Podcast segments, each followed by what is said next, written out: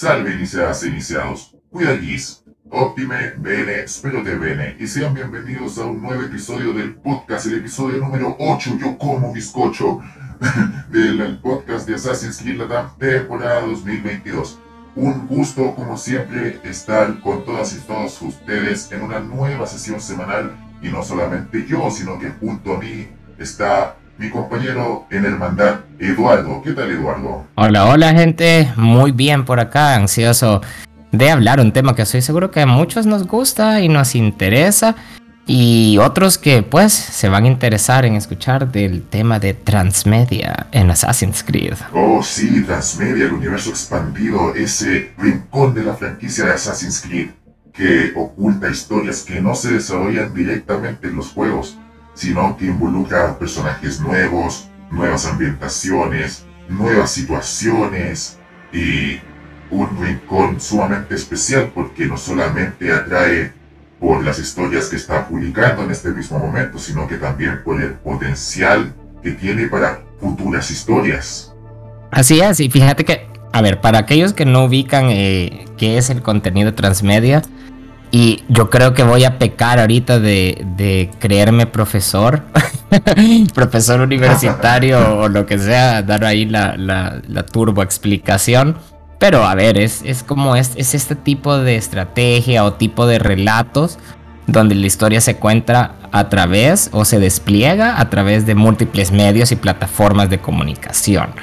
Ah, obviamente aquí todos estamos porque nos quieren escuchar nuestra suculenta voz y obviamente que hablemos de Assassin's Creed. En este caso la historia sería de Assassin's Creed y ya todos sabemos cómo eso ha resultado. Tenemos libros, tenemos películas, tenemos cómics, mangas y vaya usted a saber qué se inventa en el día de mañana que por seguro eh, habrá contenido de Assassin's Creed en esa plataforma también. Así es, básicamente Assassin's Creed se ha transformado en el Star Wars de Ubisoft y no es de extrañarse, porque tiene una historia, un lore tan rico, tan delicioso, que aprovecha las oportunidades de situar historias en otras partes que no veríamos en los juegos, porque es distinto situar una historia en Occidente que una historia en Oriente hay diferentes culturas, diferentes conceptos, diferentes modos de vida y Assassin's Creed adapta eh, esas oportunidades para situar historias en ese lugar. Y es esta diversificación la que hace Transmedia más interesante y promueve no solamente historias originales, sino que también adaptaciones de momentos que ya habíamos vivido antes. No, y bien, como tú decís, algo que mira, a mí me, a mí, bueno, yo tal vez porque soy un ah, estudioso acerca de comunicaciones y, todos estos temas y entretenimiento, eh, creo yo que, como bien lo dijiste, el Assassin's Creed se ha convertido como en el Star Wars de, Ubisoft y, y, yo creo que, bueno, ellos mismos lo dicen, es su franquicia más grande eh, pero también es la franquicia que eh, en términos de transmedia, eh, la que tienen más evolucionada o la tienen al top dentro de todas sus IPs o todos sus videojuegos. Es una, ya se conoce como una franquicia transmedia exitosa dentro de Ubisoft y yo creo que podría decir dentro de varias franquicias de videojuegos. Y es porque, bueno, este, normalmente en el transmedia los relatos o las historias, por lo general, o al menos lo que uno espera también como consumidor y todo eso es de que estas historias tengan cierta interrelación o cierta eh, conexión, ¿verdad? Con el universo o el lore de la franquicia, eh, pero a su vez que mantengan una independencia. O sea, que esas historias se mantengan eh, en pie por sí solas, una independencia narrativa y que tengan sentido completo. ahora bien, sí, algo que, que a mí me gusta eh, cuando yo consumo estas experiencias y, ya me vas a contar a ti qué es lo que, eh, que es lo que a ti te gusta cuando consumís como un, contenido transmedia, es que me den migajas. A mí me gusta que me den un poquito de migajas o me complementen la historia en un producto extra. En este caso tenemos a los juegos, ¿no? Y hay, a veces hay historias, misiones secundarias o lo que sea que no, no, no se termina de contar en el videojuego, pero tenés un medio extra, un libro o un cómic o una mini película o un podcast. Y si yo quiero terminar esa historia porque me dejaron con migajas en el juego, yo voy a consumir el contenido en transmedia. Y eso es lo que me da como que esa sensación de sentirme completo, ¿no? Como que eh, tenés la comida principal, pero te dejaron con una probadita del postre o lo que viene y ya vas tú a agarrar el libro, cómic, lo que sea, y ya, ya, terminas y ya tienes toda la comida completa, ¿no? Eso es lo que a mí me gusta del contenido transmedia, pero también me gusta cuando eh, eh, son una historia independiente, ¿no? Que no necesitas haber consumido o haber jugado todo el juego para entenderlo. También ese tipo me gustan, pero que siempre estén apegados al lore, ¿no? O al universo yo no he visto tanto de tu, de, tu opinión, yo no soy tan diferente a lo que son tus filtros de gustos en Assassin's Creed, pero lo que yo sí debo admitir es que en lo que Assassin's Creed respecta, yo soy como... ¿Cómo explicarlo? Eh, ah, yo soy como el, el anfitrión de Kitchen Hell ese, ese, se me olvidó cómo se llama ese hombre. El Gordon Ramsay. Claro, ese mismito, ese mismito. El Gordon Ramsay. El gordito Ramsay. Claro, yo soy como él. ¿Por qué? Porque debo admitir que yo disfruto de consumir el contenido de Assassin's Creed cuando ésta respeta y utiliza bien los elementos clave de la franquicia, su esencia, sus ingredientes imprescindibles de cada historia de Assassin's Creed. Y esto yo lo, yo lo analizo siguiendo lo que yo llamo las tres Cs. Coherencia, consistencia, continuidad. Si la historia que estoy consumiendo, si el producto de Assassin's Creed que yo consumo no cumple con alguno de estos tres ejes, ya la calidad se va disminuyendo, se va reduciendo para, para mí, en mi opinión. Y desde que me he adentrado en el universo de esta franquicia que tanto nos gusta, tengo que señalar que hay algún contenido que se lleva la corona, mientras que los otros dejan bastante que desear. Sí, fíjate que tenés un, un, un, un buen punto ahí. Y me gusta cómo clasificaste las tres Cs en cuanto a cómo eh, te gusta a ti el contenido, transmedia o las expansiones de la franquicia, así con, continuidad, consistencia y coherencia, creo que estás, eh, creo que es muy acertado, o sea, y sobre todo en contenido transmedia.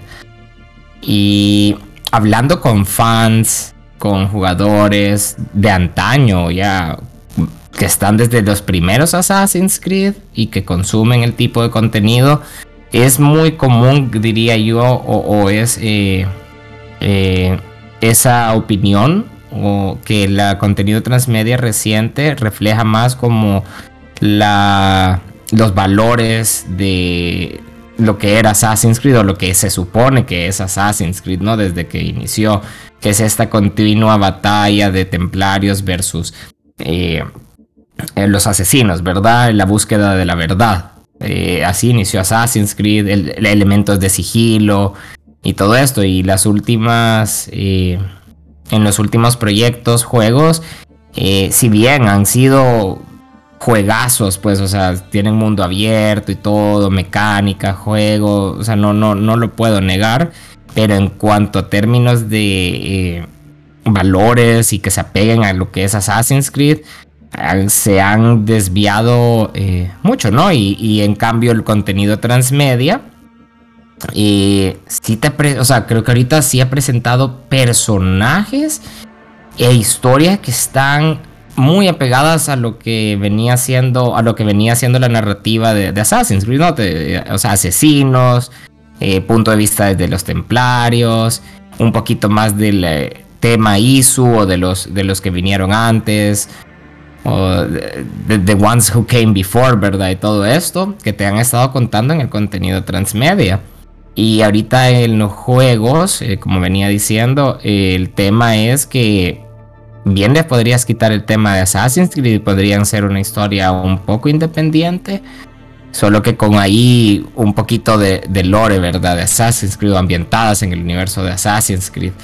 Pero no, no, creo que no resuenan con el fan que quiere esas historias y que quiere ser parte de la hermandad o parte de los templarios, porque ya han habido juegos como Rogue, pues, que donde jugabas con Shay Patrick Cormac, que era un asesino que se desertó al otro lado, o inclusive con el Assassin's Creed 3, ¿no? Que eh, tenías al principio, jugabas con el papá de Connor, o Ratona Keton, y no tenías ni la menor idea, ¿no? De que era, era templario hasta después y, creo que eso era eh, funcionaba, ¿no? Eh, pero creo que el contenido transmedia ahorita es lo que está manteniendo a la franquicia, sobre todo con los, con los fans de con los fans de, antaño, los fans clásicos. Fíjate que, bueno, eh, estoy hablando personalmente. No, yo creo que las historias que se están desarrollando ahorita en el contenido transmedia y lo que está pasando en el universo de Assassin's Creed es lo que nos mantiene como a mí persona, o sea, a mí me mantiene eh, apegado a la franquicia, me mantiene enganchado en saber hacia dónde va el universo, hacia, hacia dónde va este conflicto y a conocer más de los Isu, conocer más de los asesinos, eh, de los periodos de tiempo que tal vez no han tocado todavía y de mis personajes favoritos, porque por ejemplo eh, Chao Yun es uno de los personajes, yo creo que de varios también tiene fans. Otro favorito es el, uh, Edward Kenway, que regresó, ¿no? Para una serie de Webtoon. No estoy seguro si ya salió o si está eh, ahorita empezando, pero iba a ser una, un webtoon o un como manga animado. Y porque la verdad el personaje le encantó a varios y el Assassin's Creed 4 creo que es el favorito de, de muchos. Entonces, eh, son todos esos proyectos que están como dándole más desarrollo, más seguimiento a estas historias que ya consumimos, pero que de alguna manera eh, quisiéramos tener en forma de juego, porque ahorita los juegos no nos están ofreciendo, o a mí por lo menos, eh, sí, o sea, hay diversión, hay mundo, exploración, un poquito de lore, pero no son personajes o no son historias con las que yo voy a decir me sentí identificado o esta historia la llevo conmigo o la, o la, recuerdo, ¿no? No es como cuando tú recuerdas Assassin's Creed 2 o Assassin's, o la, toda la historia de, perdón, de la trilogía de Ezio, ¿no? O la historia de Assassin's Creed 4 o inclusive el 3, que son historias que tú puedes recordar y tú decís, tienen algo que me gustó, o sea, tienen un un algo, pues un, plot twist, eh, me encariñé con este personaje, me encariñé con esta situación que le pasó y todo eso. Eh, ahorita los juegos no, por lo menos los más recientes, no hay una, no, no, no es una historia que yo volvería a tocar, pues. Eh, tal vez regresar a Origins, regresar a, un poquito a, con Cassandra, pero porque el personaje era bueno, pero salvo eso creo que no hay ahí otro, otro tipo de, contenido. En que, yo diga, ah, esa historia eh, la recuerdo así muy bien. O sea, eso es lo que yo creo que el contenido transmedia está actualmente ahorita haciendo. La función de, de mantener a los fans todavía enganchados ahí, de que va a venir algún juego y que va a incorporar algunas cosas que hemos visto en el transmedia y las va a tocar y las va a desarrollar eh, de, una mejor manera en los videojuegos. Al menos esa es mi perspectiva. Yo quiero ver eh, ese regreso de Assassin's Creed con las temáticas y con los valores que, nos gustan. Pues eso es, eso es lo que yo espero ahorita. Estoy de acuerdo contigo y encuentro que lo que has dicho es muy acertado. Últimamente el contenido del universo expandido ha estado carreando a Assassin's Creed porque si comparamos los últimos elementos de media que han salido con los últimos tres juegos, se ve a simple vista que lo contenido transmedia le hace mucha más justicia a Assassin's Creed, a la marca de Assassin's Creed, que los propios juegos. Tomemos por ejemplo Dynasty, que ya es un elemento que me he referido en múltiples ocasiones, y esto es por lo buena que es. No voy a indagar en spoilers, así que no se preocupen.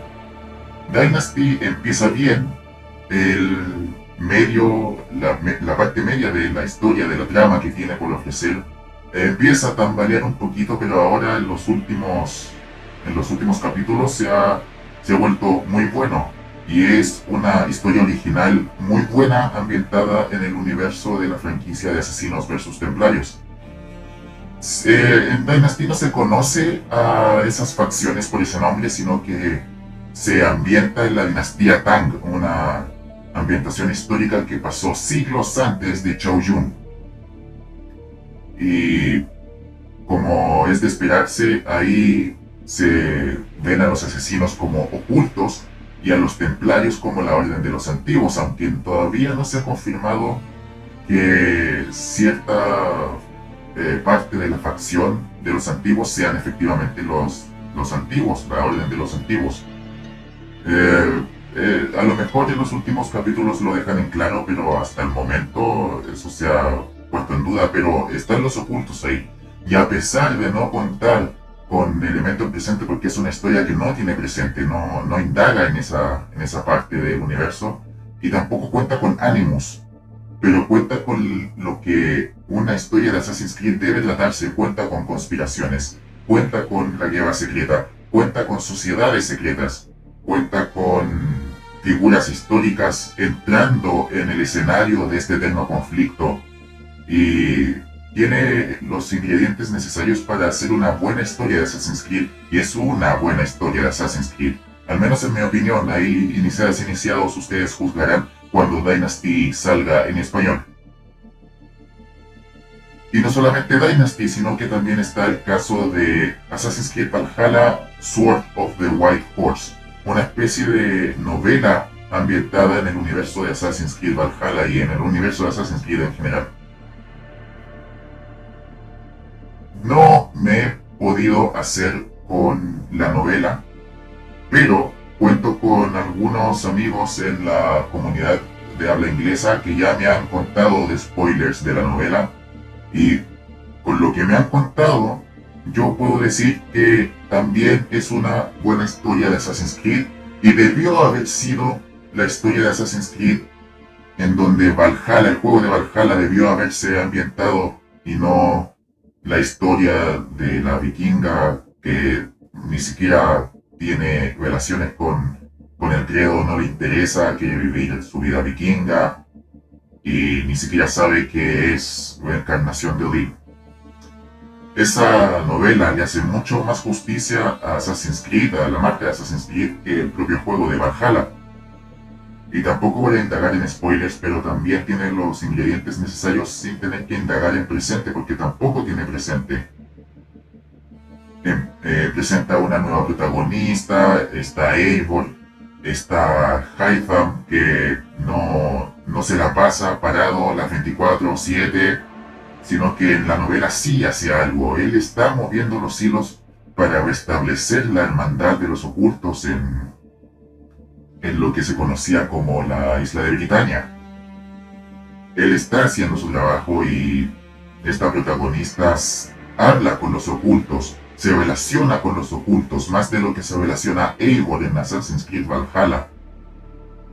Y eso me hace ferviente creyente de que Transmedia está haciendo un muy buen trabajo en comparación con los juegos. No, no sé cuál será el motivo de esto. Bueno, lo evidente es que hacer un juego no es lo mismo que hacer un contenido para el universo expandido, ya sea podcast, audiolibro, eh, cómic, novela. En los juegos tú tienes diferentes departamentos, diferentes grupitos que se encargan de desarrollar una característica del juego idean, eh, idean ideas, valga la redundancia, eh, conversan con los desarrolladores para ver si esa idea se puede ejecutar. Em, hay pruebas de calidad, eh, etcétera, etcétera, etcétera. Y algunos recursos se tienen que reducir para favorecer a otros. Yo no trabajo en Ubisoft claramente Pero estos últimos tres juegos me han dejado entrever que para construir un mundo más grande debieron haber sacrificado eh, recursos para el sistema de parkour, para el sistema de sigilo y no sé, también la historia rara, de una forma rara, eh, fue nerfeada, por así decirlo. Pero eso, lo de la historia no, no se debería incluir en esta especie de medición, porque eso depende de la perspectiva de aquel que está creando la historia para ese contenido. A lo mejor Valhalla es amigable para aquellos que están nuevamente eh, redescubriendo una nueva franquicia. A lo mejor es un título amigable para los nuevos fans. Por eso no indaga tanto en lo que es la guerra secreta entre ocultos y orden de los antiguos en ese juego. Pero si un libro le hace más justicia a Assassin's Creed que un juego, algo debe, algo debe estar eh, fallando y no es que le esté echando la culpa al grupo creativo narrativo detrás de la historia de Assassin's Creed Valhalla, sino que estoy diciendo que la historia de Valhalla pudo haber sido mil veces mejor y ese libro, esa novela, Sword of the White Horse, Espada del Caballo Blanco, eh, es el claro ejemplo, es, es una alternativa. Sí se pueden hacer buenas historias. La razón de por qué estas historias están tan aparte de lo que solemos ver en Assassin's Creed eh, va más allá de lo que yo podría opinar porque nuevamente no estoy relacionado con el equipo, solamente soy un fanático y soy un consumidor, soy un cliente de la franquicia y lo único que puedo hacer es opinar, criticar y criticar para ayudarlos, una sugerencia. Y el hecho de que una novela le haga más justicia a la marca me está sacando de quicio, así que mi jugo de naranja, necesito tomarlo. Fíjate que si algo que, tú has dicho, o sea, y lo, que yo vengo diciendo es eh, exactamente eso, ¿no? Que, que, el transmedia o las historias que estamos viendo eh, están, o sea, están haciendo el enorme trabajo con la mochila de salvaguardar, no errores, pues, pero de salvaguardar la, la historia y, o la coherencia o la continuidad de lo que los fans eh, ya conocemos o, queremos. Y, si tienen historias súper interesantes. Eh, con el tema de Valhalla, y, yo creo que siempre nos siempre que hablamos entre fans, siempre volvemos al mismo punto de que Valhalla aquí, Valhalla allá, y ok, o sea, Valhalla creo que al final fue un experimento que sí les resultó a Ubi en el sentido de. Porque fue el Assassin's Creed o es el Assassin's Creed más vendido. Assassin's Creed Valhalla es el capítulo de la franquicia que más ha vendido en su primera semana, registrando unas 1.8 millones de unidades vendidas según múltiples portales gamers como Kotaku y The Gamer. Ahora, el título de el Assassin's Creed más vendido hasta la fecha puede recaer en Assassin's Creed 3, que vendió unas 12 millones de copias aproximadamente para febrero del 2013, según en ese entonces activo portal CBG Computers and Video Games, o en Assassin's Creed 4 Black Flag, que registró una venta de 15 millones de copias para el año 2020, según Jerome Gills, productor del multijugador de Assassin's Creed 4 Black Flag. Pero también, o sea, es lo fácil con lo que tú puedes entrar al juego en el término de historia, ¿no? De, porque no tiene mucho, o sea, no... Creo que puedes adentrarte a Valhalla sin necesidad de haber consumido o explorado eh, otros juegos de Assassin's Creed porque es el que menos lore tiene o menos historia importante, por así decirlo, porque todo lo importante pasa en el transmedia, creo que ya lo establecimos aquí. Entonces, eh, creo que es atrajeron un montón de jugadores nuevos a la franquicia a través de Valhalla y la verdad es que espero que se queden. Como buen fan de Assassin's Creed esta franquicia a mí me encanta y la recomiendo siempre. Eh, no tengo ningún eh, como te diría, no tendría ni, o sea, no, no tengo ningún eh, problema o ningún comentario, observación con alguien que venga a la franquicia gracias a Valhalla. Solo tengo la super mega recomendación de que sí chequen todos los demás juegos y el contenido transmedia en orden. Aquí podemos darles en algún futuro podcast o si siguen Assassin's Creed Latam, aquí los recomendamos o nos preguntan ahí cómo pueden mejorar su experiencia para disfrutar la franquicia ya que venimos hablando de todo esto, de lo que está funcionando y lo que no funciona, creo que viene eh, siendo acertado que hablemos un poquito de la estrategia acerca de lo que Ubisoft está haciendo con la franquicia y qué es lo que nos podemos esperar o, qué es lo que quisiéramos ver como fans y consumidores de esto. Si tú bien lo dijiste al principio, la franquicia de Assassin's Creed es como la Star Wars, ¿no? De, de Ubisoft. ¿Y por qué, por qué hacemos la comparación con Star Wars? Creo que es la franquicia, hay, hay otras franquicias, o sea, también que están que han hecho bien las cosas o que están o que se reconocen por ser franquicias que se han expandido al contenido transmedia o que tienen diversificadas sus historias dentro del universo establecido, ¿no? Y pero creo que Star Wars es como que la más conocida, porque sabemos que empezaron con las películas, pero luego se pasaron a libros y cómics, luego eh, tenemos videojuegos, anime, eh, webtoons y un montón de contenidos más que ya estaban expandiendo la historia, ¿no? Eh, series de televisión, este, ¿cómo es? Este, dibujos animados, aunque todo eso son el mismo medio, pues es medio audiovisual, pero considerando en sí la, la gran estrategia, está diversificada en diferentes contenidos, pues, en diferentes medios, eh, eh, productos. Y Assassin's Creed viene, eh, viene siendo lo mismo. Desde que empezó, o sea, podemos decir que desde que empezó, pero iban dando a pasito, pasito, así baby steps o pasos de bebé. Y yo creo que, bueno, eso ya es historia personal mía. Yo empecé con Assassin's Creed 1. Fue mi primer videojuego que tal vez, eh, como, le digo, eh, quería la edición de coleccionistas porque me había gustado mucho, estaba eh, con los trailers desde el primer Assassin's Creed, me encantó, a mí me fascinaba, a mí me fascina la historia y el periodo de la Tierra Media, de la Tierra Media y bueno, no Tierra Media, pero ese tiempo, tiempos medievales, ¿no? De las cruzadas y todo esto, era... Eh, eh, era, un, era, un, pedazo de historia que a mí me gustaba mucho y me interesaba en ese, en ese tiempo.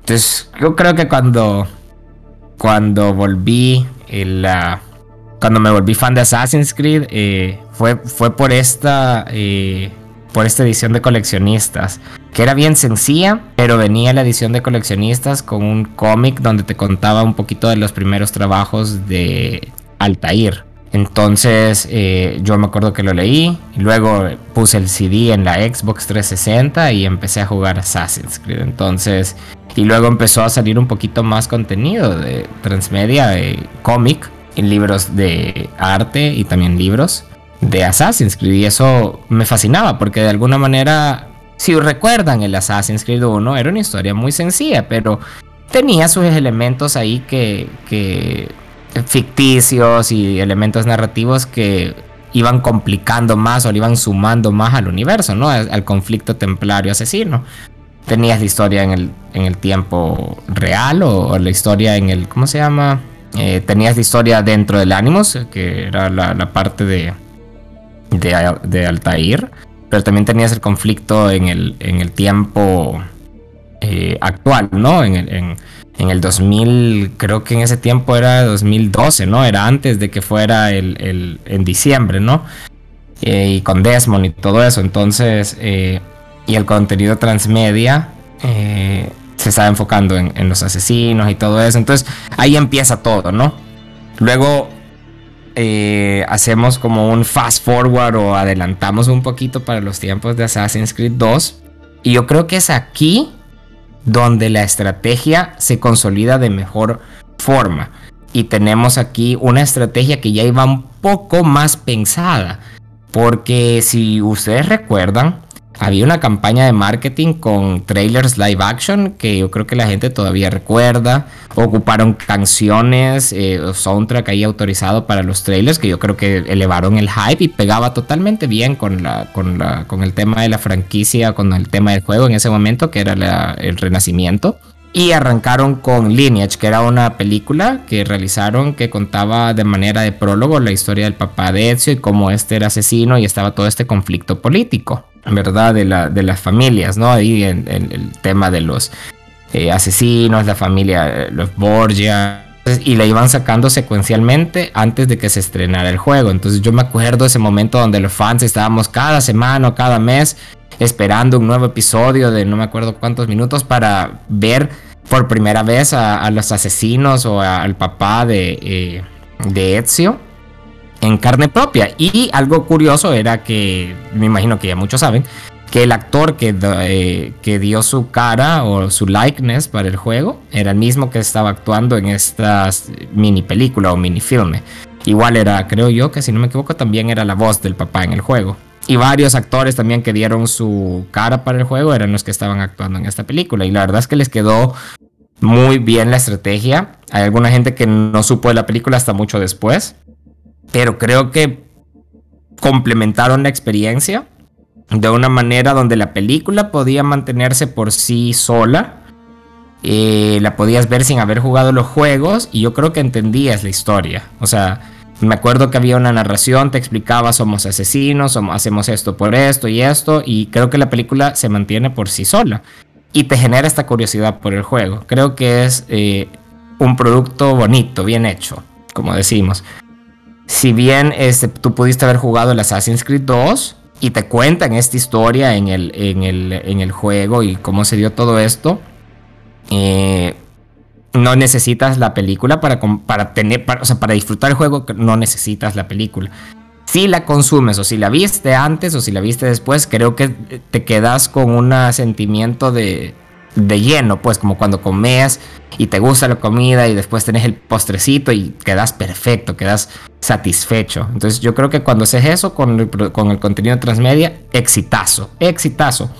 Aparte de eso, en la trilogía de Assassin's Creed 2, eh, o en la trilogía de Ezio, por decirlo así, eh, eh, para aterrizar mejor, hubieron un par de libros y par de otro tipo de contenido. Había otras minifilmes, que era Lineage, Embers, fue el último, y había uno en medio que siempre se me olvida el nombre, que era que contaba un poco como el prólogo eh, y unía el gap entre Assassin's Creed 2 y Assassin's Creed Brotherhood. Assassin's Creed Pero siempre se me da el nombre y estaban los libros, ¿no? Entonces, ahí es ahí donde la estrategia empieza a cobrar un poquito de fuerza y te va complementando la historia con migajas acerca de todo el conflicto este eh, asesino templario, personajes dentro de la trilogía de Ezio, eh, obviamente Ezio, y todo esto, ¿no? Pero no te, no te, no te estaban haciendo, eh, por, de ninguna manera, no te estaban haciendo ir a buscar este tipo de contenidos para eh, tú complementar la historia o para que veas ahí el universo, o sea, qué es lo que está pasando tras bambalinas, que es lo que no te cuentan en el juego. No necesitabas estos libros para, para poder eh, disfrutar los juegos, eh, no necesitabas nada de esto. y si bien alguno de este tipo de contenido, la película Lineage que estaba mencionando se mantiene por sí sola, tendría que revisitarla ahorita, pero de nuevo pero yo me acuerdo muy bien porque era de mis favoritas, eh, sí se mantiene por sí sola para alguien que no conoce Assassin's Creed. Los libros, sin embargo, y el otro, el otro tipo de contenido, acá creo que es un poquito más específico para fans de Assassin's Creed. Creo que ya tienes que tener cierto conocimiento acerca de los personajes, la situación o el universo para que tú los puedas eh, disfrutar un poquito más, porque tenían el objetivo de complementarte una historia que ya habías visto o expandirte una historia que ya habías visto, ¿no? O inclusive ser un recuento de la o adaptación del juego, pero que te daba un par de eh, contenido extra que no jugaste o eh, que no lograste descubrir en el juego, ¿no? Y eso es lo que yo creo que Ubisoft eh, le acertó con la estrategia y obviamente aprender de esto, de que creo que el contenido cuando presenta una buena historia que se mantiene por sí solo es un éxito. Sin embargo, eh, los eh, contenidos transmedias que son específicos, creo yo que también tienen su lugar, pero es de saber manejarlos para que puedan de alguna manera eh, ser digeribles para alguien que no eh, está muy, muy afiliado o muy eh, al tanto de Assassin's Creed. Porque al final lo que yo, lo que yo creo que todo el mundo quiere, ¿no? Es una buena historia. Y una buena historia tiene que, pues, cumplir con, aparte de las CES que tú dijiste, creo que tienen que tener inicio, nudo y desenlace, ¿no? Y no solamente nudo y desenlace, porque es ahí, es ahí donde te, pierden. Y todo esto. Eh, tienen su lugar, sí, pero no, no creo yo que en la estrategia lo que yo quisiera es que las historias fueran, eh, que, se que se mantuvieran por sí solas, a menos que justificadamente fueran secuelas, pues. Claro, una historia debe empezar bien para desarrollarse bien y terminar bien. Si algo sucede que afecte negativamente el desarrollo de esta, los resultados no van a ser para nada beneficiosos. A ti te estoy mirando Juego de Tronos. Y es esta necesidad de crear nuevas historias lo que también va a crear la necesidad de categorizarlas bien. Volviendo al ejemplo de Star Wars, ya cuando George Lucas le vendió la licencia de Star Wars a Disney por ahí en octubre del 2012, sucedió algo muy peculiar. Ya con los derechos adquiridos, el ratón Mickey dijo... Esto es canon, esto no es canon, esto ya no va, esto sí, esto no. Y es ahí cuando en abril del 2014 se anuncia Star Wars Legends, una etiqueta del lore de Star Wars dedicada a incluir historias no canónicas o historias que no tengan nada que ver con la línea principal de la franquicia de la Guerra de las Galaxias. Eso debido a la, en mi humilde opinión, infame compra por parte de Disney porque antiguas historias que eran parte del canon habían dejado de serlo y fueron incluidas aquí en la etiqueta de Star Wars Legends. Bueno, yo no sé mucho de Star Wars, es, es así como yo entendí la situación cuando se, se anunció. Eh, mi campo es Assassin's Creed, yo de Star Wars sé solamente lo básico, así que Bienvenida sea cualquier corrección en los comentarios en nuestras redes sociales o en mis redes sociales particularmente sobre este caso de Star Wars. Volviendo al tema, Ubisoft hizo algo similar con Assassin's Creed ya que el año pasado nomás anunció Assassin's Creed Stories, una nueva sección en su página por parte del equipo de publishing dedicada a explicar el contenido del universo expandido, el contenido de transmedia antiguo actual y por venir. Es ahí cuando anuncia la inclusión de tres etiquetas para categorizar el contenido del universo expandido. Estas son Classics, Chronicles y Originals. La primera, Clásicas, son historias basadas en adaptaciones directas de las historias que vemos en los videojuegos. Segundo, Crónicas, son historias protagonizadas por los asesinos que vemos en los videojuegos, pero ambientadas en nuevas situaciones, nuevos eventos. Volvemos a ver a Arno, Edward, Ezio, Altair, Connor, Evie, Jacob, etcétera, etcétera. Los volvemos a ver, pero en nuevas aventuras. Y el tercero, originales. Son historias ambientadas en nuevos escenarios en nuevas épocas históricas y con nuevos protagonistas. Y es aquí cuando yo vino que Ubisoft le da la atención que merece el universo expandido. No quiero decir que lo haya ignorado antes, pero en mis años como fan de Assassin's Creed me he percatado que antes el universo expandido recibía poca atención en comparación con los videojuegos y no es de extrañarse. Los juegos son el recurso principal que saca a flote la franquicia de Assassin's Creed. Pero ahí Transmedia no era como bastante popular No sigue siendo popular en comparación con los juegos, pero sí que ahora ha abarcado mucha más atención. Y como guía del universo expandido como tal, debe añadirlo todo. Añade las historias de Aquilus, añade las adaptaciones, las novelas que adaptaron las historias de los juegos, también añade lo actual, el contenido actual, y también da unas pequeñas referencias, unas pequeñas pistas de los futuros proyectos que aún están por venir. Lo añade todo, incluso como ya mencioné los cómics de Aquilus, que esos dejaron de ser canónicos. Ya cuando salieron en días de Assassin's Creed Brotherhood, ya contaban con problemas de continuidad porque nos presentaban un presente demasiado distinto al que nosotros vemos en Brotherhood. Como que hay nuevas situaciones, nuevas cosas le pasan a Desmond y se decía que solamente la parte del pasado es canon. Pero ahora en su totalidad esa historia no es canon. Y lo añade, lo añade todo a pesar de que sean canónicos o no sean canónicos. Sí, fíjate que lo que tú mencionas eh, en cuanto a canon es, un tema un poquito complicado.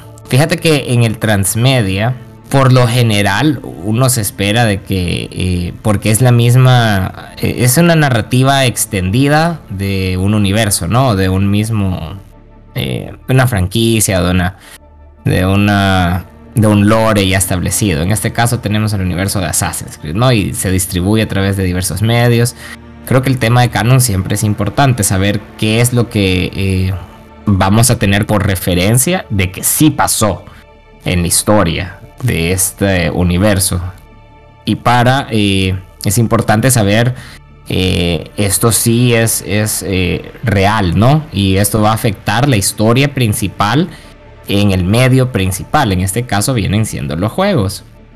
Entonces, fíjate que me parece un poco acertado eh, está bien, me parece súper la estrategia de Ubisoft que es reciente. Eh, si no me equivoco, salió el año pasado o se comunicó el año pasado y siempre han tenido buena comunicación en cuanto a la franquicia de Assassin's Creed, por ejemplo.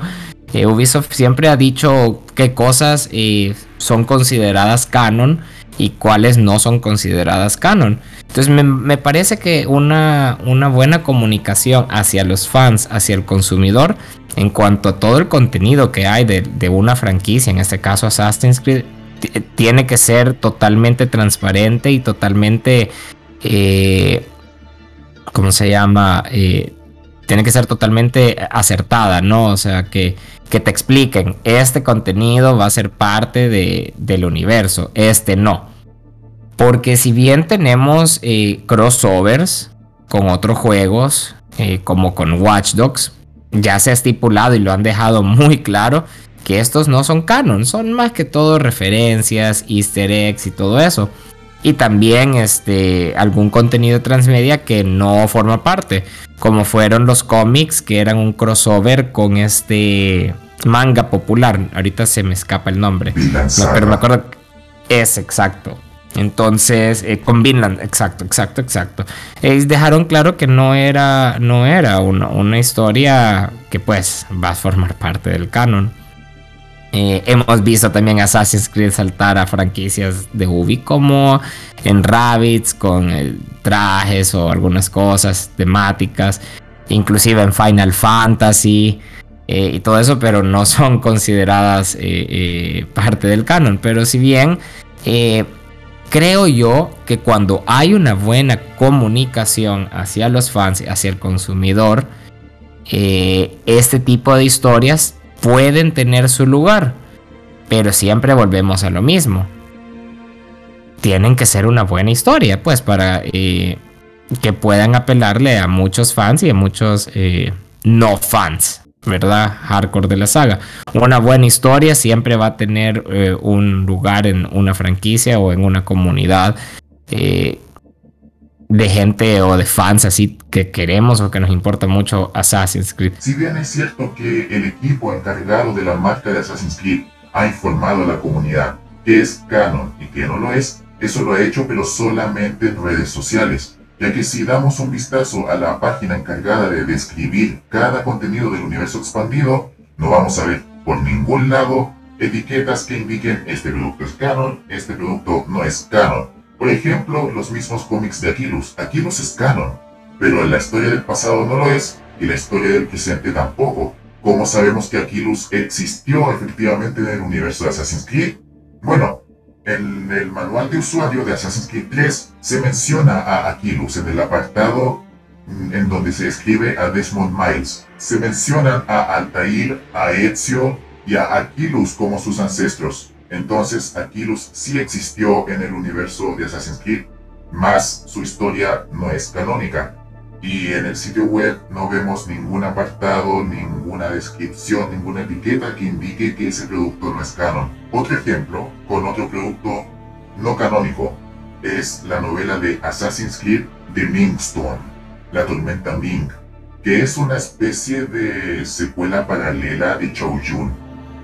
Digo secuela paralela porque la novela comienza adaptando los eventos que vemos en Assassin's Creed Chronicles China los describe de una manera diferente, pero es esencialmente lo mismo.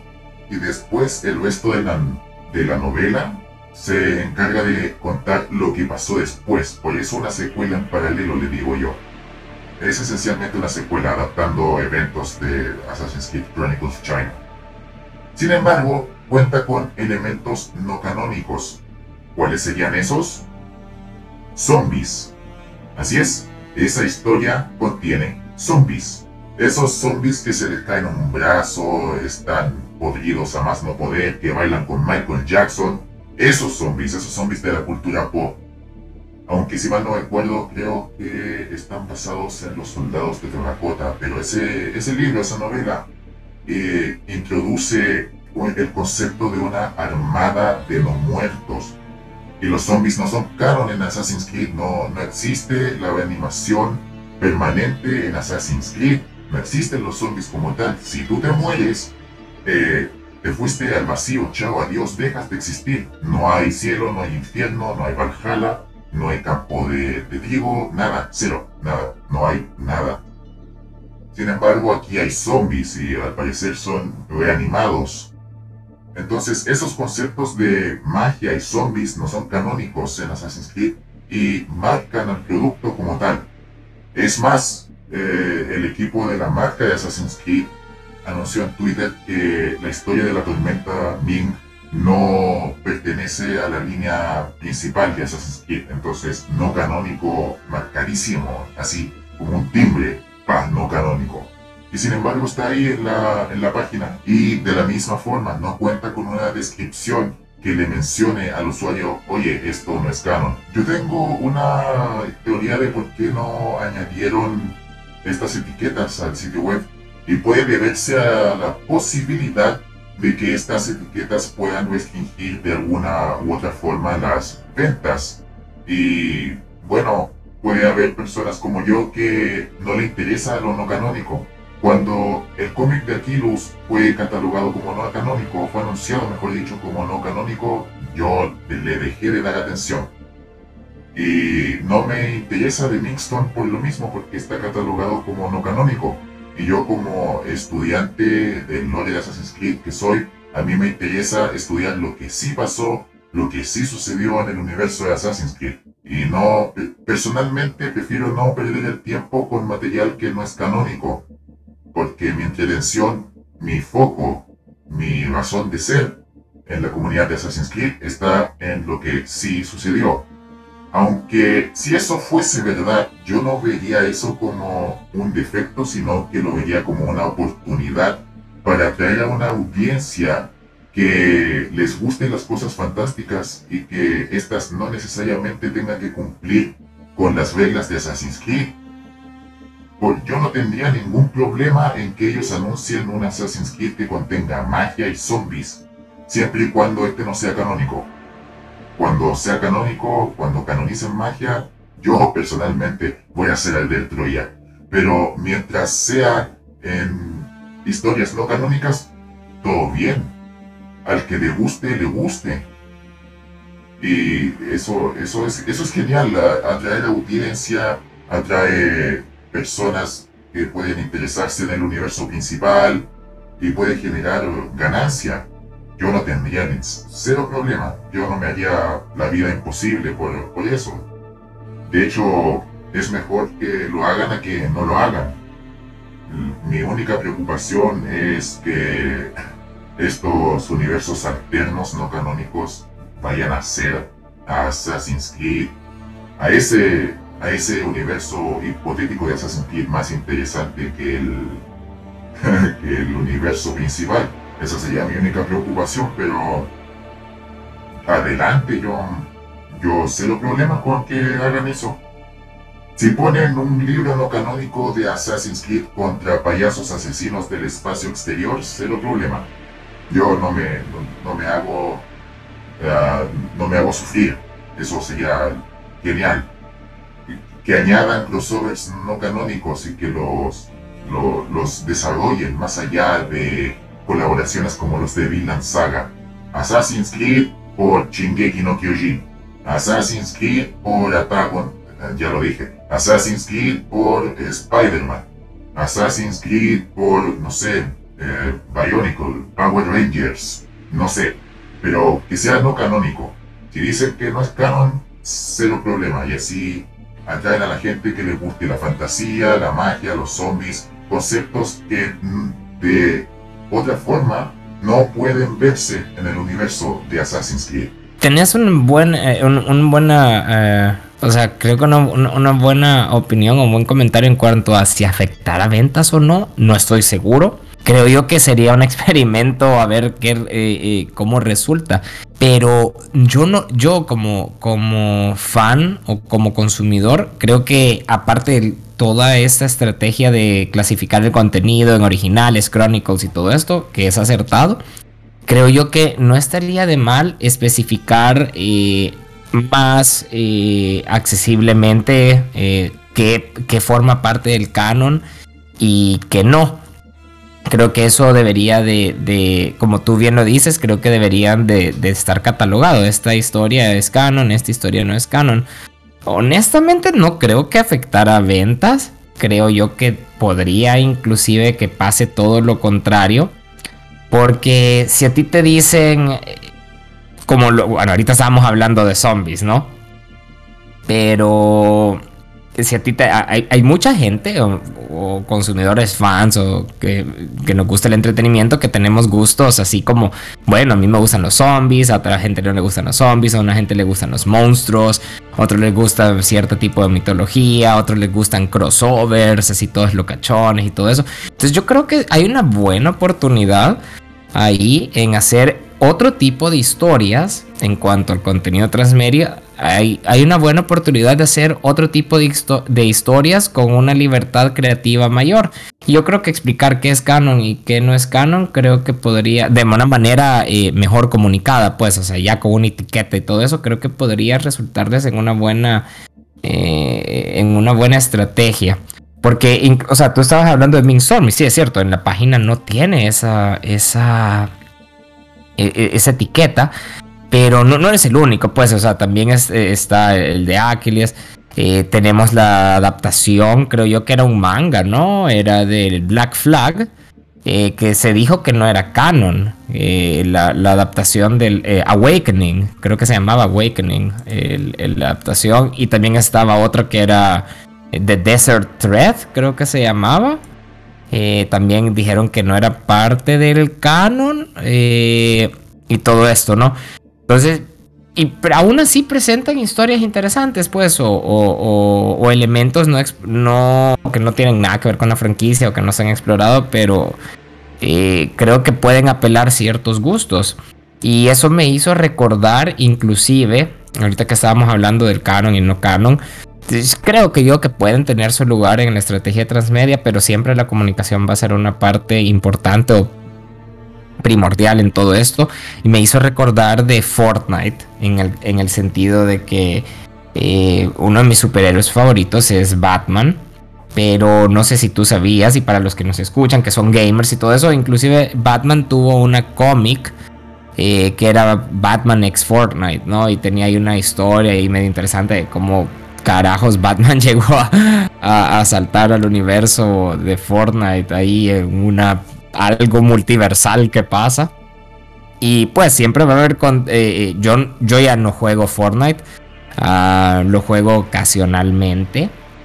Y me divierte, sí, todo eso, pero este podcast no se trata de Fortnite. Lo que quiero decir es de que hay, si bien a mí me interesó el cómic, o sea, me interesó saber, me interesó saber cómo iban a, llevar esta narrativa, cómo iban a desarrollar esta historia y ver cómo iba a ser la interacción entre personajes de dos productos totalmente diferentes. Y entonces creo yo que hay una potencial en explorar contenido o hacer historias con una libertad creativa mayor que no formen parte del canon. Así como tú decías zombies eh, imagina, y tenés todas estas historias con Watch Dogs no eh, que es la otra franquicia de Ubisoft sería tal vez interesante ver ahí un, crossover en el contenido transmedia entre Watch Dogs y Assassin's Creed y explorar algunas ideas ahí, ¿no? O inclusive con, otras franquicias o otro tipo de historias, como,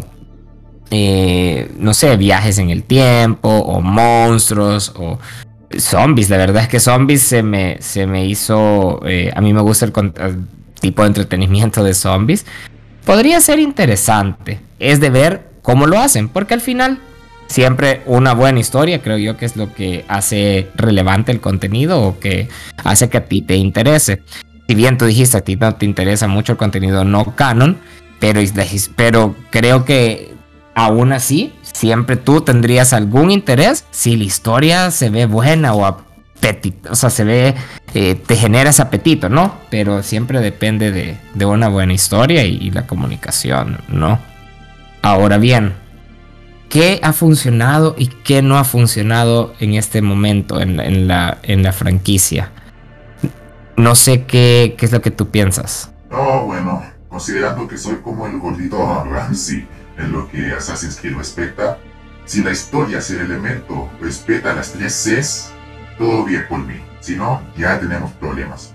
Porque a pesar de que estas tres Cs sean como elementos diferentes, actúan en conjunto si una cosa no es coherente, no es consistente. Si una cosa no es consistente, no es continua. Si una cosa no es continua, no es coherente. Entonces es como una, una, una especie de santa trinidad para mí. Pero sí, así mido yo la calidad del contenido de Assassin's Creed. Porque no pueden canonizar cosas de la nada. A mí me gustaría que canonizaran un tipo de multiverso en Assassin's Creed porque eso ya canonizaría los fanfics. Pero los fanfics fueron canonizados, pero de otra forma, como universos totalmente ficticios digitalizados creados en máquinas ISU. Así son canónicos los fanfics, pero no es que existan en multiversos. Me gustaría que lo hicieran, pero no se puede. Eh, la magia la magia es un concepto que la gente confunde con ciencia ficción. Assassin's Creed es una franquicia de ciencia ficción que es diferente a la magia. La magia son cosas que se explican porque lo hizo un mago. eh, referentes tienen Harry Potter, el mago de Oz, eh, Alicia en el País de las Maravillas. Eso es magia, pero la ciencia ficción es cosa de explicar eh, cosas fantásticas mediante la ciencia, la física y conceptos eh, avanzados que no se ven para la época actual. Todo hipotético, no necesariamente tienen que cumplir al 100% las reglas de la física y la ciencia, sino que son tecnología avanzada. Referentes están Yo, eh, Halo, Aliens, esa es la diferencia. No pueden canonizar la magia. De la nada no. Porque la magia no existe en Assassin's Creed, o al menos eso se piensa, ya que hay eventos fantásticos en Assassin's Creed, sí, sí los hay, pero son contados con los dedos de las manos. De los que yo me puedo acordar en este mismo momento son cuatro. El primero es el easter egg del jinete sin cabeza en Assassin's Creed Rogue. El segundo es el easter egg del mismo personaje pero en Assassin's Creed 3. Recordad que en este juego había una serie de misiones secundarias en donde Connor se las da de detective y tiene que resolver un caso supuestamente paranormal solamente para darse cuenta que era algo totalmente provocado por personas normales. Sin embargo, cuando termina el último caso paranormal, se encuentra con el jinete sin cabeza. En Assassin's Creed Syndicate hay una serie de misiones que podemos hacer por Charles Dickens y consta en averiguar supuestos casos paranormales también. Uno de ellos se trata de Jack el Saltarín, en donde los gemelos Fry eh, se encuentran con un culto de Jack el Saltarín y mata a los líderes que usan una túnica súper peculiar y una máscara con cuernos, si mal no estoy. Los matan a todos y se supone que era gente normal. Sin embargo, tiempos después, ellos se vuelven a encontrar con Jack el Saltarín, pero este Jack el Saltarín efectivamente posee habilidades fuera de ese mundo. No se sabe si era algo paranormal o un mago con mucho talento en la magia. Y la cuarta es el tercer método de salvación en donde los Isu usaban frutos del Edén para obligar a los humanos a pensar en, cosas, eh, en supuestos objetos o situaciones. Si los Isu los obligaban con los frutos a pensar en árboles, esos árboles se volvían real. Entonces ellos se preguntaron, oh, a lo mejor podemos usar a los humanos para que ellos imaginen que nos salvamos del sol. Lo hicieron, pero no funcionó. Y esos son los que me puedo acordar en este mismo momento. Si mal no recuerdo, no deberían haber más.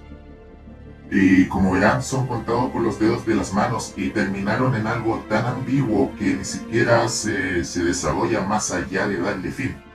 Solamente aparecen y ya, por lo mismo, que estos hechos eh, no significa que la magia exista en Assassin's Creed, no es prueba fehaciente. Debe haber algún artefacto ISU de por medio que no se ha explicado. Y tampoco no pueden canonizar la, la, fantasía.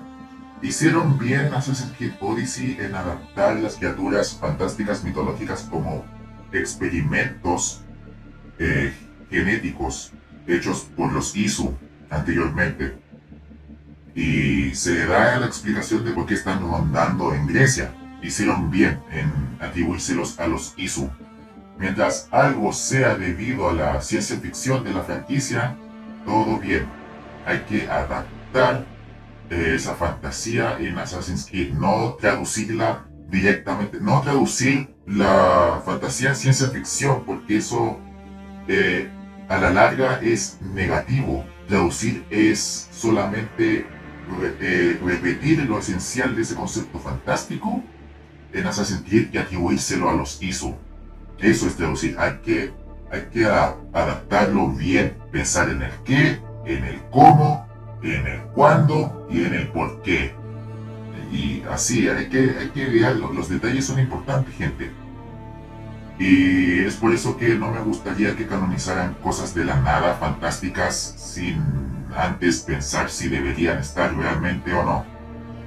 Eso podría, en mi caso, arruinar eh, relatos que vemos en Transmedia y en Assassin's Creed en general. Siempre y cuando haya una buena explicación en la ciencia ficción de Assassin's Creed, por mí todo bien. Si van a llegar algo al universo de Assassin's Creed, que respete las tres Cs. Si no, que lo pongan en un contenido no canónico.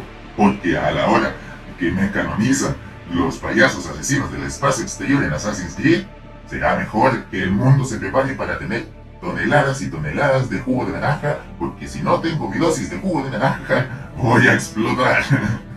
Fíjate que en cuanto a, lo, en cuanto a lo que mencionas de, de qué van a qué podrían canonizar y que no, creo que estoy muy de acuerdo. O sea, eh, si es algo consistente y, que le da continuidad a la franquicia y todo eso, creo que bienvenido sea, ¿verdad?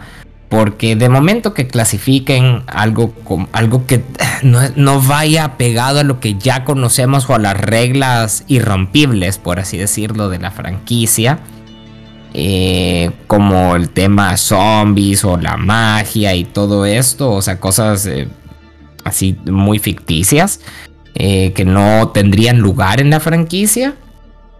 creo que sí generará problemas con varios fans que conocemos ya qué es lo que se puede hacer y qué es lo que no se puede hacer en este universo ya establecido.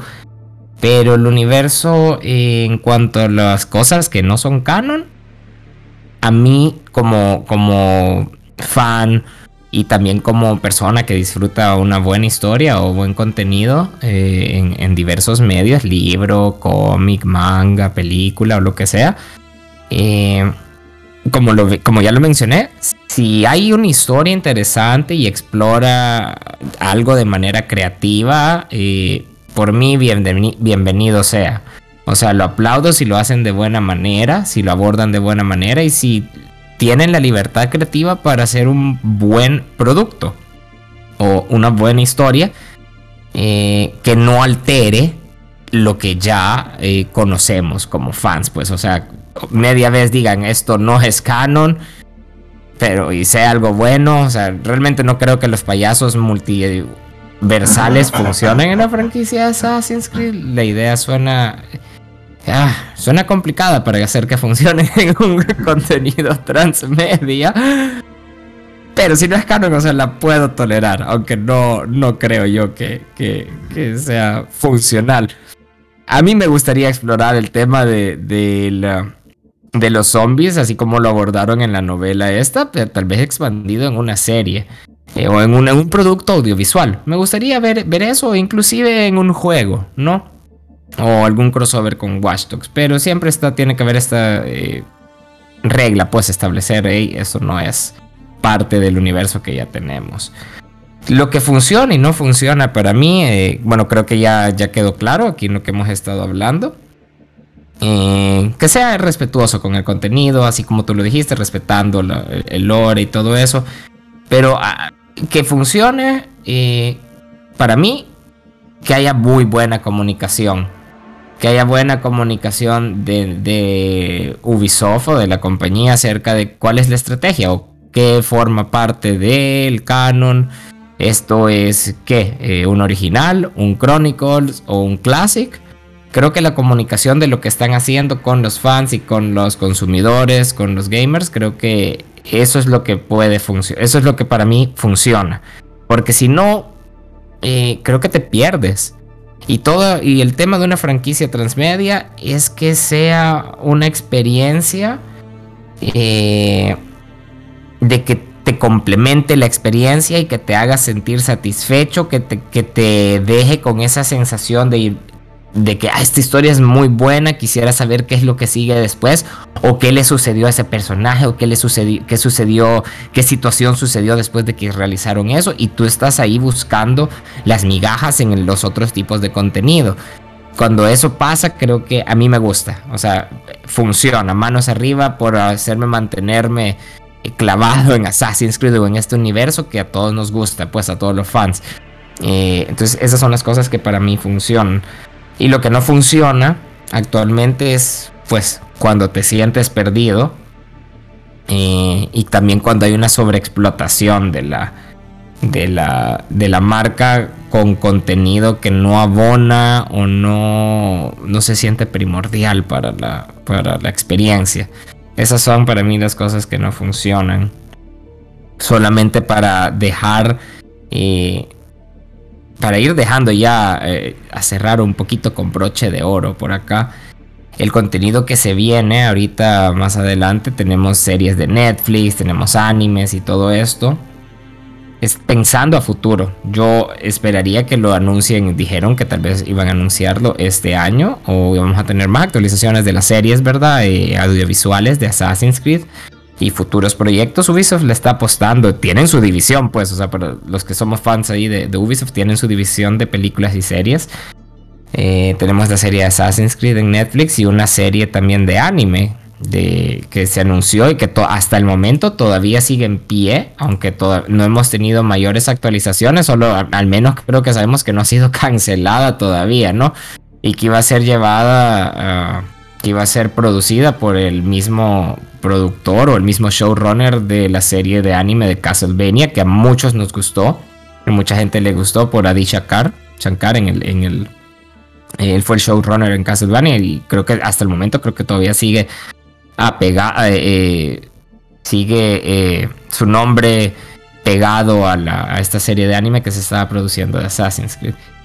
Fíjate que creo yo que el formato audiovisual, eh, a mí me gusta mucho el formato audiovisual. Siempre una buena historia es lo primordial, ¿verdad? Pero creo yo que el formato audiovisual en estrategia transmedia con videojuego y, y, y transmedia, este funciona, a mí para mí funciona de maravilla y creo que el formato serial le podría funcionar muy bien a Assassin's Creed. Sería interesante, y ahí tú me comentas eh, luego, eh, yo quisiera ver en la serie y también inclusive en el anime, explorar algunos personajes eh, que ya hemos visto, explorar algunas historias con ellos, como por ejemplo Cassandra es un personaje que a mí me gustó bastante en, el Assassin's Creed Odyssey. A mí me gustó el personaje de Cassandra. Si bien el juego eh, era un spin-off, eh, o sea, se podría hacer, podríamos decir que era como un spin-off de Assassin's Creed, porque no tenía muchos elementos eh, de, la franquicia como tal, este, los valores estos, pues que hemos venido hablando, el lore y todo esto, pero el personaje de Cassandra creo que a muchos, a muchos les gustó y habían situaciones, dos o tres situaciones que recuerdo que momentos del juego que sí me gustaron, que medio tenían que ver ahí con Assassin's Creed. El personaje de Bayek también me gustó. El personaje de Aya, me gustaría explorar más de ellos en, contenido audiovisual, anime o series. Y, personajes nuevos, por supuesto. Personajes nuevos o, también regresar al personaje de la película de Assassin's Creed. Eh, en esta serie o, inclusive en el anime. Que ya que hemos estado hablando de cosas canon y no canon explorar elementos nuevos, me hizo recordar a la estrategia ahorita de, de Marvel en el universo cinematográfico de Marvel y porque estamos ahorita en el tema este, en el tren de Doctor Strange y el multiverso de la locura.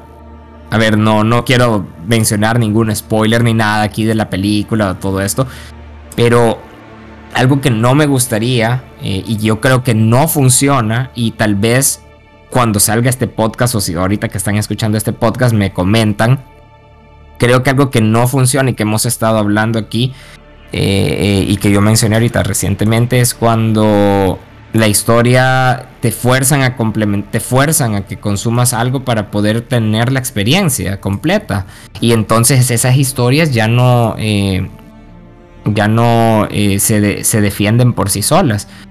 Eh, ¿Por qué saqué el ejemplo de Marvel? Porque la película esta de Doctor Strange, el multiverso de, la locura, o como se llame en su respectivo país o en idioma, eh, tienen los personajes principales, ¿no? Doctor Strange y Wanda. Pero Wanda en esta película está en una situación o con un desarrollo de personaje totalmente diferente a lo que la dejamos por última vez en la película de qué? Endgame fue su última aparición en películas.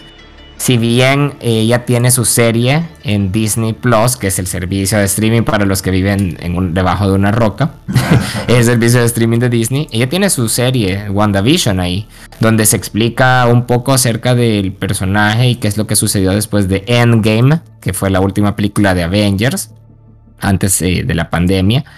Y tiene desarrollo de personaje, un desarrollo muy interesante de personaje en esta serie. Pero hay gente que no ha visto la serie y hay gente que tal vez no va a ver la serie y solo se queda con las películas.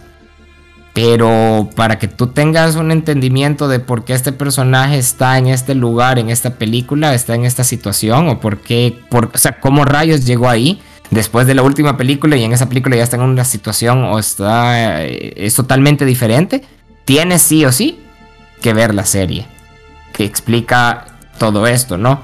Porque si no, no tienes o no, creo yo que alguien pueda tener una buena, eh, no una buena experiencia, o sea, creo que podrías disfrutar la película, pero eh, vas a tener esa gran interrogante, ¿por qué? ¿Por qué? O sea, ¿de dónde se inventaron esto? ¿De dónde sacaron que este personaje, si yo voy a ver la última aparición, esto no estaba así? Y creo yo que eso, ojalá que no llegue a pasar con las franquicias de Assassin's Creed. eh, de alguna manera de que en un de que te fuercen a consumir cierto tipo de contenido para poder entender la historia. Creo yo que no puede que no va a pasar porque eh, así como han mantenido la estrategia tratan de que cada historia se mantenga en pie por sí solas. Pero ya con la introducción de series y anime, eh, pues, o sea, la puerta se abre.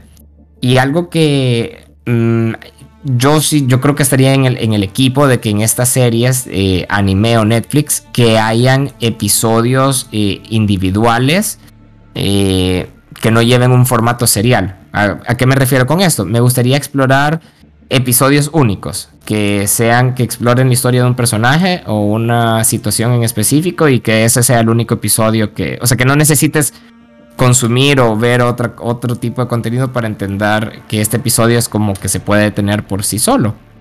Eh, hago la comparación por si algunos de aquí han visto la serie de Marvel What, What If, que cada episodio es único no necesitas, o inclusive Black Mirror, de Netflix, que cada episodio es una historia contenida, no necesitas haber visto otro episodio para poder entenderla. Creo que fue algo súper interesante explorar en, en, este contenido audiovisual que se viene en el futuro, que cada episodio fuera una historia independiente por sí sola dentro del universo de Assassin's Creed, con algún personaje único o algún personaje que regrese o lo que sea. Sería un concepto o una idea creativa interesante de explorar. Inclusive puede dar lugar a historias que no sean canon. Podría ser como un tipo what if de o qué hubiera pasado en Assassin's Creed si tal cosa hubiera pasado. Sería interesante explorarlo en una serie, ¿no? Este, digamos como la, el, ejemplo aquí de Chao Yun que combate zombies. Podría, creo que fuera un interesante, eh, un interesante episodio o una interesante historia para un contenido audiovisual. Pero claro, que expliquen este episodio no está en el canon o algo así, ¿verdad? Porque quede claro. Son cosas que me gustaría tal vez ver que, que sucedieran, porque si tienen una puerta o si tienen una, una enorme oportunidad con estas series y de llegarles a nuevos fans y de inclusive ahondar más a fondo en, todo el rico lore que tiene Assassin's Creed. Eh, hacer buenas historias y eso es lo que yo creo que esperaría yo y ojalá que de alguna manera les resulte bien todo esto que se viene. Brindo por eso, bro. Brindo por eso. Yo igual espero saber más de Amunet, de Bayek, porque yo soy de esos que piensan que Bayek pudo haber sacado a Ezio de su trono de personaje favorito de la franquicia si es que le hubiesen dado más entregas, más secuelas. Eh, espero saber más de Connor y de Arno espero saber más de, de Ivy Fly. Y también de la misma forma espero nuevas historias, nuevos protagonistas, nuevas dramas, nuevas conspiraciones, nuevos personajes históricos. Denme, denme más para alimentarme. Así que eso, eso esperaría yo de Transmedia. Y antes de finalizar eh, la sesión de esta semana, Edu, cuéntame, ¿Cuál es tu contenido de transmedia favorito? A ver, fíjate, me gustó toda la estrategia de que estaba alrededor de Assassin's Creed 2. Porque me dieron una, eh, llamémosle la película de Lineage, eh, los libros y la última Embers. Me cerraron completamente todo el arco de, de Ezio me dieron más entendimiento de lo que pasó y aunque creo yo que si no las hubiera visto, este, aún así los juegos se mantienen por sí solos, pero estas, eh, estos productos transmedia me complementaron de una manera en donde yo quedé lleno de buena manera o satisfecho así con el, esa fue la cereza del pastel para que mi experiencia fuera algo totalmente eh, icónico, inmersivo, pues o sea, me, sí me adentró me, adentré un montón en la franquicia. O sea, lo, fue algo que viví que se sintió súper genial. A mí me gusta el contenido audiovisual eh, mucho. A mí la película me gustó, la película de Assassin's Creed. Si bien no es la mejor película del mundo o algo, tiene sus problemas por ahí, pero es algo que me gusta revisitar de vez en cuando. Eh, creo que tenía momentos interesantes y todo esto. Y algo que me gustó de la película, pero esto es ya por el tema de adaptaciones de videojuegos y todo, creo que fue muy acertado que lo metieran en una estrategia transmedia y no lo metieran como una mera adaptación o película basada en videojuegos, sino que esta película forma parte de, del canon, pues o sea, creo que eso me pareció acertado y que fuera una historia original, pues para que un público eh, normal, que la gente que le gusta ir al cine pudiera disfrutar la historia, pudieran haber hecho un mejor trabajo, sí, pero eh, la estrategia de todo el contenido transmedia, este, la película Lineage, la película, los libros de, de en Assassin's en el tiempo de la trilogía de Ezio me gustaron. Voy a decir que me gustan un poquito los, los, los cómics eh, de Assassin's Creed, me gustan un montón. Creo que lo, específicamente eh, me gustan este, el cómic de que, se, que está en, la, en el tiempo de, de la, ¿cómo se llama? De el personaje este de Chronicles, que es en Rusia, me gusta ese cómic, pero se me va, se me olvida el nombre. The Fall and the Chain. Entonces, ese, cómic me gustó bastante y los libros Fragments, porque eran como una historia ahí de adulto joven y todo eso. Entonces eh, me gustaba esos, me gustaron, me gustaron un montón. De los últimos que, que, también que consumí, que me gustó cómo exploraron esto en el formato eh, de audiolibros, fue Assassin's Creed Gold, que es ahí una colaboración con Amazon eh, y Audible. Me gustó mucho esa historia en formato de audiolibro. Creo que el audiolibro también es algo totalmente eh, que funciona. Y fue una historia... Gold fue una historia que aprovechó mucho el formato de audiolibro por la historia, tipo de historia que contaba, que era un asesino eh, ciego. Entonces, eh, creo que eso te daba un poquito más de inmersión o te hacía sentir la experiencia de que tú no eh, lo estás escuchando, pues. Entonces, creo que el formato del libro fue muy, muy acertado para el tipo de historia que querían contar del asesino que no tenía eh, visión, ¿no? Entonces, que a puro sonido era que se guiaba. Entonces, creo que les quedó perfecto. Me gustaría que siguieran explorando este tipo, bueno, este, este personaje o lo que sea y, que también siguieran sacando más audiolibros. Sí, la historia de Assassin's Creed Gold es una súper interesante, sobre todo porque la comunidad eh, se imaginaba un asesino ciego pero ambientado en el Japón feudal. Eh, ese típico estereotipo del samurái que no puede ver nada y aún así puede contra más de 100 hombres.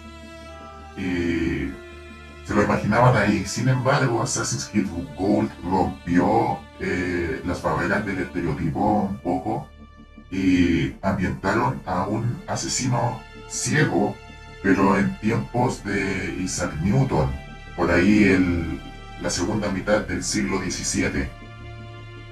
Pero el secreto es que este asesino no estaba ciego del todo, sino que podía ver a través de la vista de águila. Ese es el secreto de Omar Khaled, el protagonista de la historia del pasado de Assassin's Creed Gold, del eh, ancestro, mejor dicho, de Alaya Khan, la protagonista del presente de la misma historia. Bueno, historias favoritas mías. Podría decirse que Assassin's Creed Dynasty está en la lista a pesar de que tuvo algunos números en donde anduvo floja la historia otra de mis favoritas son las Descendants, porque, bueno, son como los Power Rangers canonizados en, en Assassin's Creed. Y otra favorita mía podría decirse que es Assassin's Creed Heresy. Aunque con Heresy hay un detalle súper súper, súper, súper, súper, mega, hiper, ultra eh, importante que de la misma forma me produce un impacto tremendo en mi corazón de fanático de Assassin's Creed y no de la forma positiva. Assassin's Creed Heresy es la, la, historia en donde se ambienta en la época de Juana de Arco. Y el libro, ese libro, maldita sea, pudo haber sido la historia de Assassin's Creed por excelencia tiene presente, tiene pasado, explica cómo se correlacionan entre las dos. Lo tenía todo, pero llega ese final de por... Ah, no. ¿Por qué tenía que pasar ese final? No había necesidad de... Ah, ah, ah. Bueno, y ya. Eh, mejor me dedico a tomar jugo de naranja. Porque, porque sí, recordar ese final me trae una mala sensación, porque no tenía que terminar así, en mi opinión. ¿Por qué? Bueno, cuando vayamos a explicar a Assassin's Creed Heresy en un futuro, eh, van a saber el porqué de mi sufrimiento. Pero sí se podría decir que Heresy está en mis favoritos a pesar de ese final que yo lo, lo cambiaría, lo, los, lo, ah, no sé, yo, yo, yo lo escribiría nuevamente. Y más que nada, esos serían mi, mis favoritos por el, por el momento. Estoy al pendiente de las otras historias, pero las que me han causado un, las, que, las que han movido mi, mi mundo han sido Dynasty, Las Descendants y Heresy. Y Heresy no lo hizo de forma positiva, pero aún así eh, me gusta el esfuerzo que le puso la autora en eh, Kristen Golden en Heresy. Así que sí, súper, súper buen, buen libro, a pesar de ese final.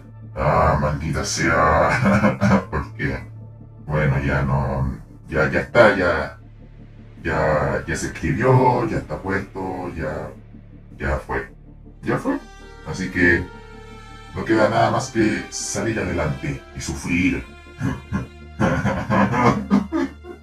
A ver, qué bien que, tienes eh, eh, estos eh, productos como tus favoritos. Veo que tenemos, bueno, creo que entre cada fan varía qué es lo que nos gusta y qué tipo de historias y todo eso. Y creo que está está súper bien que para el para el factor o para el tema de conversación o que para, para este podcast que estemos como que, que nuestros favoritos sean diferentes. Creo que eso habla mucho de que hay contenido transmedia o que hay contenido eh, para todos los gustos, pues, o para, para todos. Entonces, y eso es creo que lo bueno de, de toda esta estrategia en cuanto a la franquicia de Assassin's Creed. Y a ver qué nos prepara el futuro. ¿Algo más? Christopher Cedrudito una historia ambientada en Sudamérica, por favor. Bueno, ya tuvimos una en los cómics de Charlotte de la Cruz, la ancestro inca que ella tenía. Pero quiero más, quiero más, por favor. Por favor. Igual tuvimos un poquito en el, en el juego de Assassin's Creed de Facebook. Eh, un poquito cerca del tiempo de las conquistas y todo esto. Yo, yo Tal vez no quisiera un juego, bueno, una historia en las conquistas. Quisiera en, los en los movimientos de independencia por toda la región latinoamericana. Creo que en los movimientos de independencia hay una buena, sería interesante explorar algo de ahí, alguna historia de asesinos y templarios en todo este tiempo de la de las revoluciones o de los movimientos eh, campesinos, indígenas en cada país latinoamericano. Creo que hay una buena historia ahí que contar en los tiempos de independencia de, los países latinoamericanos. A ver, tal vez se animan a hacer una historia o un juego, preferiblemente un juego, preferiblemente un juego, quedaría súper, eh, súper bien. O alguna en la serie tal vez o algo. La verdad es que tienen la posibilidad de ver cómo lo manejan. Pero eso es todo por mi parte. Y a ver qué dicen los fans. Que hacia dónde va este camino y qué es lo que les gusta a ellos. Así es, así que iniciadas y iniciados, si quieren ver una historia de Assassin's Creed en su época histórica favorita, eh, háganlo saber a Ubisoft en sus foros, en sus redes sociales, conversenlos con gente, compártanlos y a lo mejor pueden ver una historia original eh, ambientada en esa época histórica que a ustedes les gusta, en el universo expandido o en el mejor de los casos, en un juego. Así que yo voy a seguir deseándole al universo una historia ambientada en la historia de Chile, valga la redundancia, otra vez, a lo mejor con un Bernardo Higgins siendo controlado por los templarios, un títere templario, y con un José de San Martín convirtiéndose a la orden templaria cuando cruza el, los Andes. Así es como lo imagino yo. Bueno, iniciadas iniciados, este es un buen momento para terminar el podcast, la sesión de esta semana. Pues nada, muchas gracias por quedarse hasta el final, este, gente bonita, fanática de Assassin's Creed y Ubisoft. Chequen las redes sociales de Assassin's Creed Latam y pues sigan jugando.